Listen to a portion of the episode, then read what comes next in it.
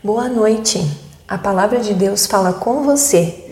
Sou Bianca Iker Weber, pastora na Igreja Evangélica de Confissão Luterana no Brasil, atuando na pastoral escolar do Colégio Martinos em Curitiba.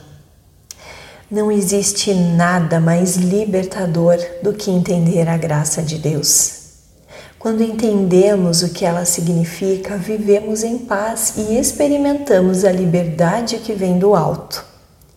No livro de 2 Timóteo, capítulo 1, versículo 9, lemos: Deus nos salvou e nos chamou para sermos o seu povo. Não foi por causa do que temos feito, mas porque este era o seu plano e por causa da sua graça. Ele nos deu essa graça por meio de Cristo Jesus.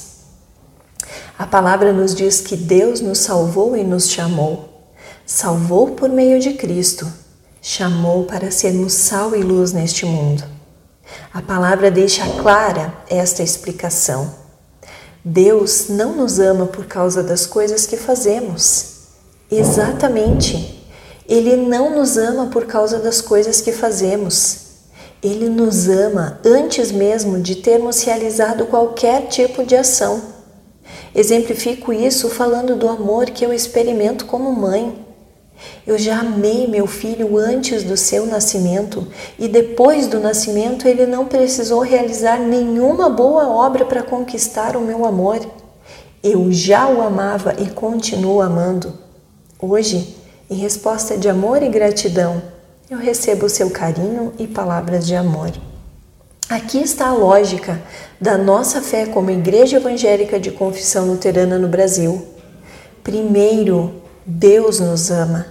Ele revelou isso em Jesus. Segundo, em resposta de fé e gratidão a este amor imerecido, nós agimos neste mundo, realizando ações de amor, justiça e paz. A diaconia que exercemos é resposta de total gratidão ao grande amor de Deus.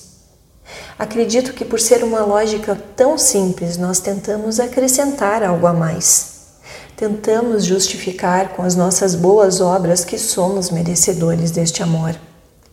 Porém, se entrarmos nesta lógica, facilmente teremos fé em nós mesmos, nas nossas ações. Que Deus nos ajude a compreendermos o seu amor gratuito. Que a nossa ação neste mundo seja sempre ação de gratidão, promovendo o gosto do Evangelho, a luz que clareia na escuridão. Oremos. Senhor, tu chamaste as pessoas cristãs de sal da terra, o sal que não se vê, mas que se percebe que se sente. Eu quero ser sal em minha família, em meu trabalho, entre meus colegas. Dá-me que nas trevas eu possa ser uma luz que tu acendeste. Que a tua igreja, ó Deus, seja a luz do mundo, refletindo a luz de Cristo que não tenhamos vergonha de testemunhar o teu Evangelho, que façamos isso como resposta de gratidão pelo seu imenso amor. Amém.